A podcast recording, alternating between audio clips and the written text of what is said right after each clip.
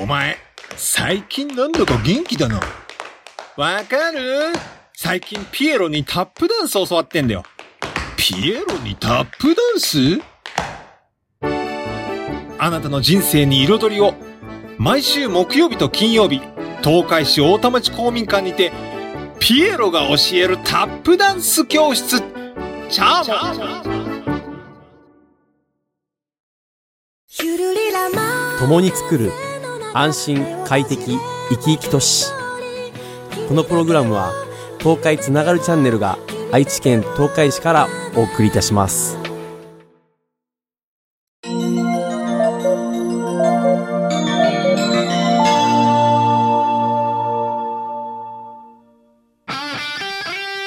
いよいようちの好きにやらせろ。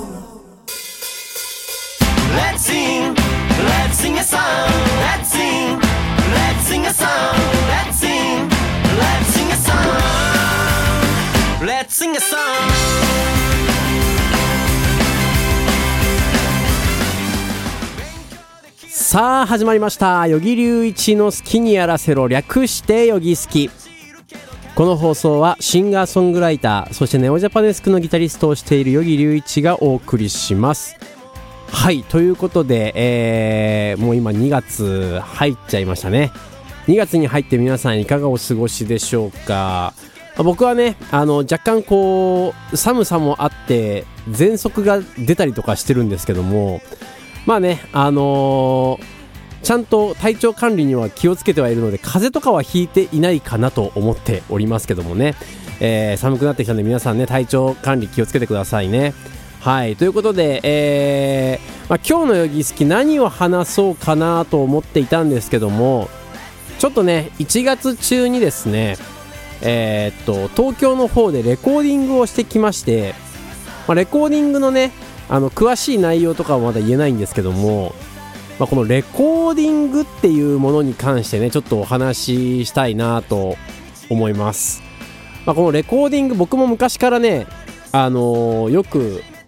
やっていたというか、まあ、もちろんねミュージシャンとして、えー今は生計を立てているので、まあ、レコーディングってやっぱ切っても切り離せない、えーすごく大事な作業になるんですけどもなんかね昔僕がまだアマチュアのバンドを組んでいた頃、えー僕昔ギターボーカルをしていたんですよね。であのギターボーカルってレコーディングの時はねギターに集中してギターだけを取ってでその後に歌を集中して歌だけ取るんですけども、まあ、昔昔僕はねあの歌がそんなに上手ではなかったんですよ、まあ、今もそんなに得意ではないんですけども、えーまあ、そんでねやっぱこう発声とかがねこう上手じゃなかったりするとすぐ声枯れちゃったりするんですよね。でいっつもね僕はもうあの喉を意識して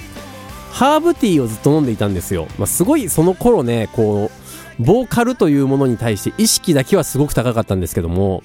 えーぬるめのハーブティーを、えー水筒に入れてね欠かさず飲んでいたんですよね。でレコーディングの時どうしても声が枯れちゃう時とかって蜂蜜をそのまんまダイレクトに飲んで喉をこう無理やりこう潤滑していたっていうそういう時期とかがあったりしてなんかやっぱこうどうしてもねレコーディングってすごい大変な作業っていうそういうイメージが昔からあったんですよ。であんま得意じゃないというか、まあ、苦手意識はあったんですけどまあやこうね何回もこう続けていくうちにやっぱりこう一発でワンテイクで決めれるようになってきたりとか、まあ、自分がねこう思ったように演奏できるようになってきたとかね、まあ、その辺がやっぱりこうだいぶ自分の中でもブラッシュアップできてる部分なんだろうなと思いながらこうレコーディングを重ねてきたんですけどもあのその先日ね東京でやったレコーディングっていうのはもうあの結構な曲数をこう一気に3日間とかでギュッと詰めてレコーディングするっていうね、まあ、そういう大変な作業だったんですよ。でもちろんバンドでのレコーディングだったんで僕以外にもねドラムとかベースとか、まあ、いろんな楽器をレコーディングしていくんですけども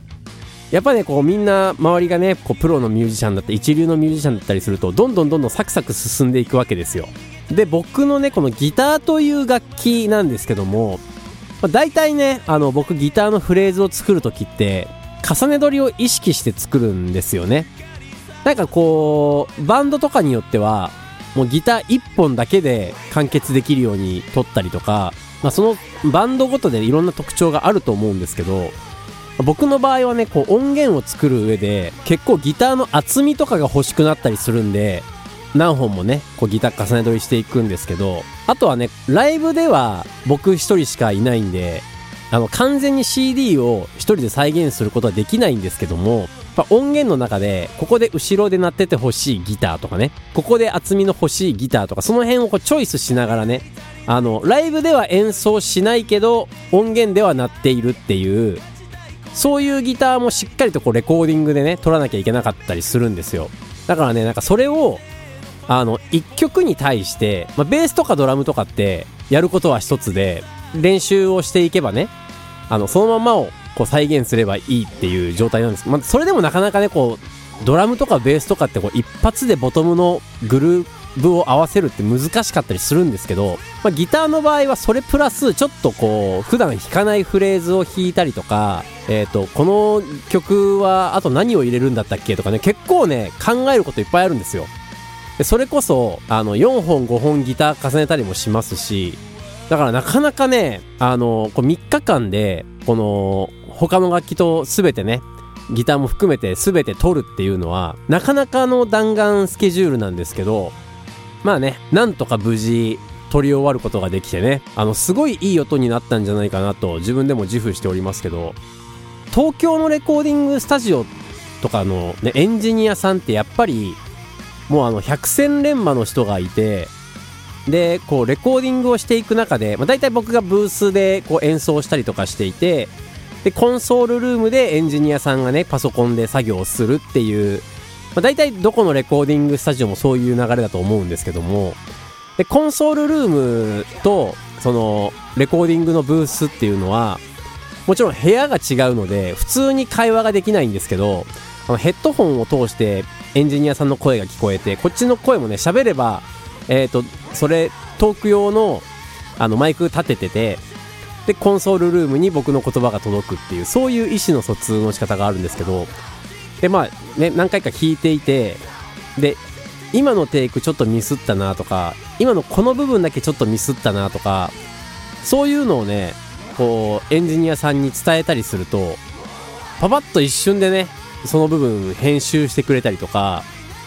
もうなんかその辺がやっぱりこう速さとかがやっぱ東京のレコーディングスタジオのエンジニアってすごいなぁとねこう感心しながら見ていたんですけどだからもうあのプレイヤーとしてね一番あのありがたい話なんですけど全くストレスがないんですよ。全くストレスがないから。だからただ淡々と弾いていって集中して集中を切らせずにねずっと弾くことができるっていう、まあ、そういうなんかこう素晴らしい環境でレコーディングをさせていただいたんですけどもね、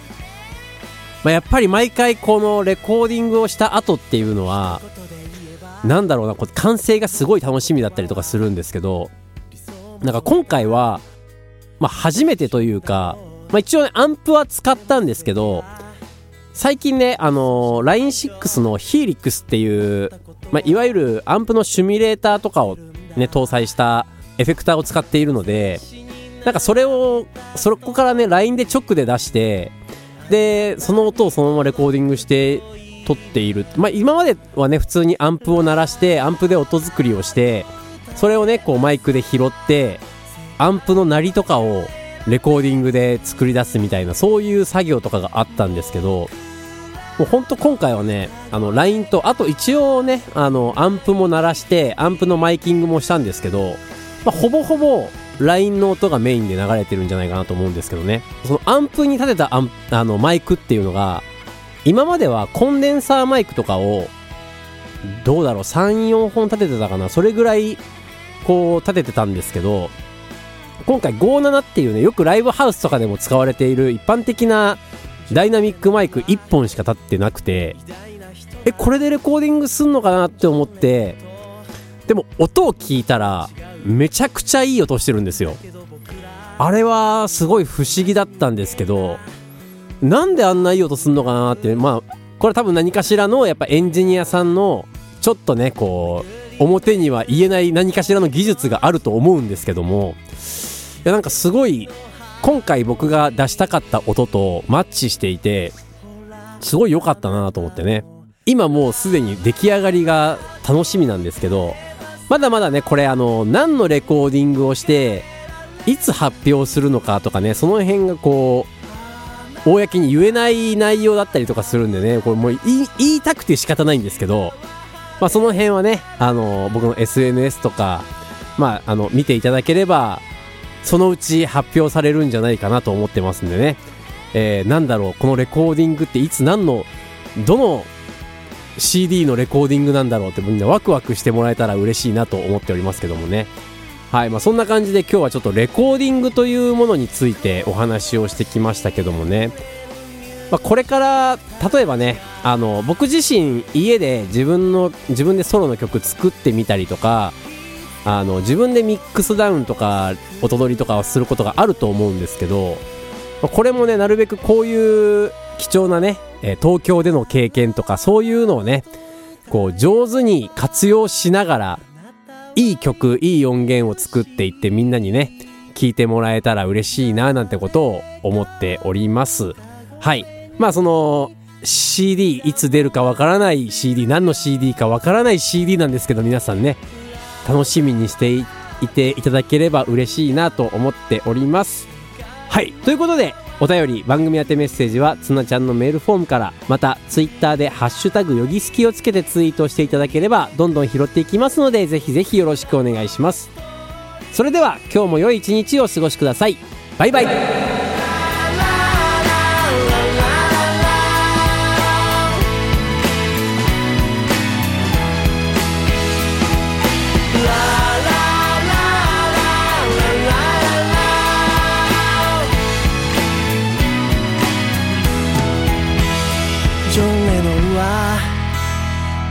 な人だ。ジョン・レノンと僕は違う。だけど僕ら同じ人間だ。だから今日も歌を歌う。